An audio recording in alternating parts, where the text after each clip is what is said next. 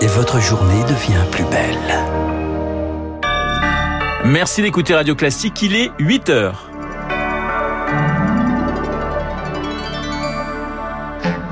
La matinale de Radio Classique avec Renaud Blanc. Et voici les titres du journal. Il faut sauver Noël. Le gouvernement au pied du mur face à la cinquième vague de Covid.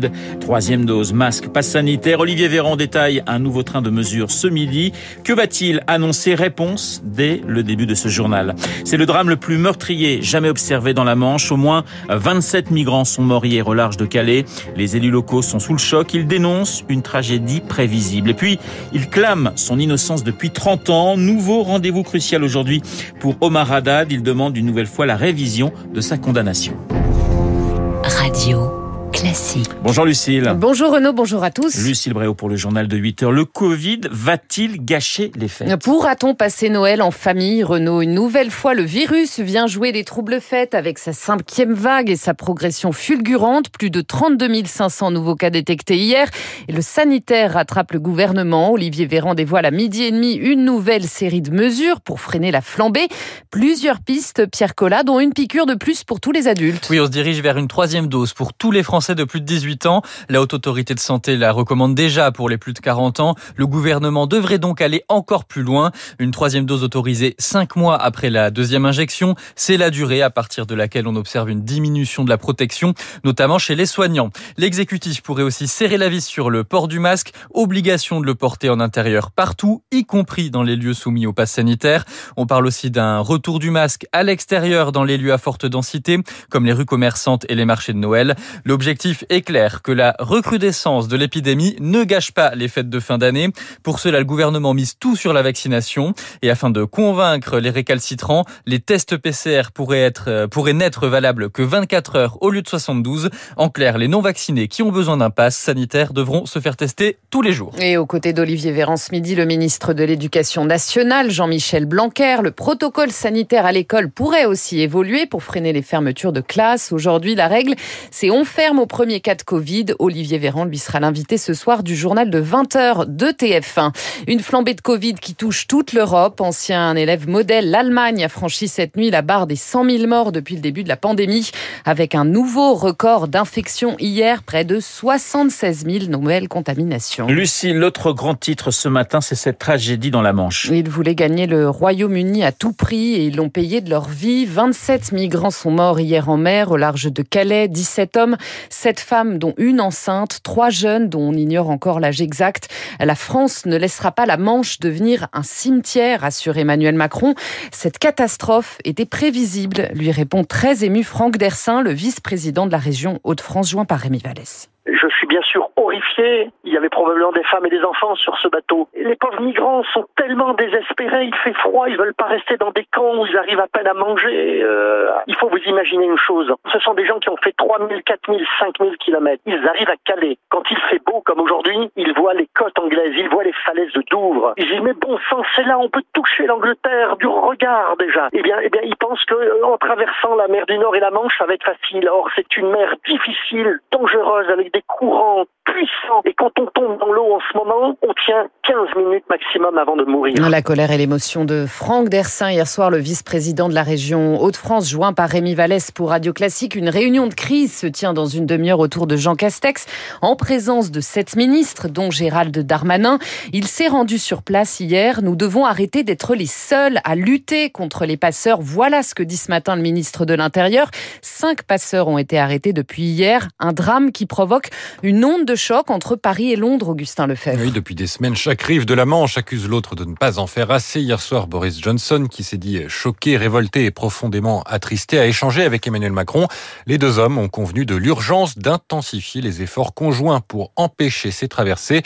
Emmanuel Macron qui estime que la réponse doit être européenne. Il demande une réunion des ministres concernés et plus de moyens pour l'agence Frontex.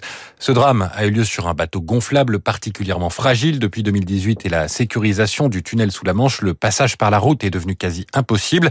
Les migrants se tournent donc vers la mer et payent 2 à 4 000 euros pour une tentative. Cette année, 22 000 personnes ont déjà réussi la traversée selon Londres. C'est trois fois plus que l'année dernière et le nombre de départs n'a pas baissé malgré l'arrivée du froid. Les tentatives ont même même doublé ces trois derniers mois. Augustin Lefebvre a noté que d'après nos confrères de la Voix du Nord ce matin, l'embarcation aurait pu être percutée par un gros navire, a priori un porte-conteneur.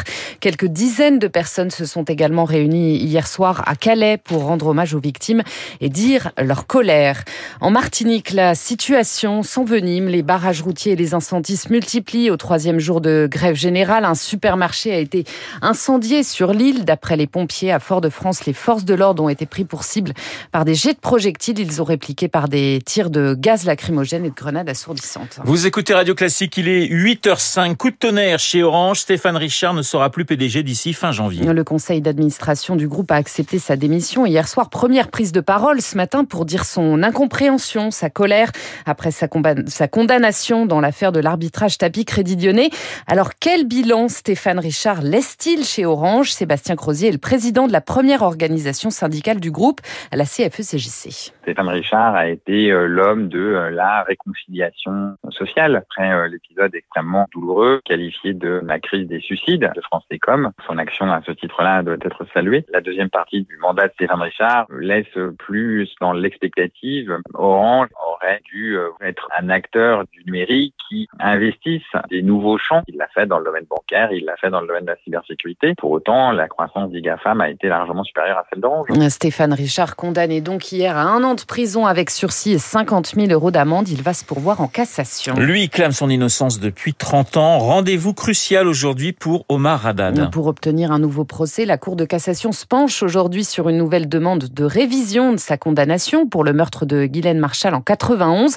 La défense du jardinier marocain espère relancer l'affaire grâce à de nouvelles analyses ADN, Eric Kioch. 30 ans après, Omar Haddad espère enfin laver son nom grâce à de nouvelles empreintes génétiques découvertes à partir d'éléments de la scène du crime, en particulier un ADN masculin qui n'est pas le sien, comme l'explique un de ses soutiens, l'ancien député Georges Fenech qui sera à ses côtés cet après-midi. Un nouvel ADN, inconnu jusque-là, situé tout de même à 35 reprises dans le sang mêlé avec la victime, est apparu. Et donc ça nous paraît être un élément très fort qui mérite effectivement de nouvelles investigations. Des traces ADN retrouvées sur l'inscription Omar m'a tué Preuve selon la défense que ces mots ne sont pas l'œuvre de la victime, Guylaine Marshall, mais du véritable meurtrier. Cet ADN, comparé au fichier national des empreintes génétiques, a également fait ressortir un nom, suffisant pour réclamer de nouvelles expertises, selon le criminaliste Georges-Marc Moreau, qui travaille sur ce dossier depuis 1994. La justice ne peut plus se cacher derrière son petit doigt. Il y a une certitude scientifique de l'innocence d'Omar Haddad. Il a même un alibi, bon, des faits. On n'en a pas tenu compte. Aujourd'hui, Omar Haddad demande à ce que la vérité soit faite. Trois issues sont désormais possibles. Soit les juges refusent la révision et Omar Haddad n'aura plus aucun recours, soit ils acceptent, ou encore, et c'est ce qui est le plus probable, ils demandent des actes supplémentaires avant une décision définitive. Omar Haddad qui a bénéficié, on le rappelle, d'une grâce présidentielle de Jacques Chirac, puis d'une libération conditionnelle en 1998. Et puis le plan de Roselyne Bachelot pour lutter contre les violences sexuelles dans le monde du spectacle. La ministre de la Culture le détaille dans les colonnes du Parisien. Les subventions seront désormais conditionnées au respect de cinq engagements dont la création d'un dispositif de signalement. Merci Lucille. Lucille Bréau pour le journal de 8 heures que nous retrouvons à 9 heures pour un prochain point d'actualité. Chérie, j'ai rétréci la droite, euh, livre signé Olivier Beaumont et Nathalie Chuc. Nathalie Chuc qui sera mon invité dans quelques instants, juste après l'édito politique de Guillaume Tabar.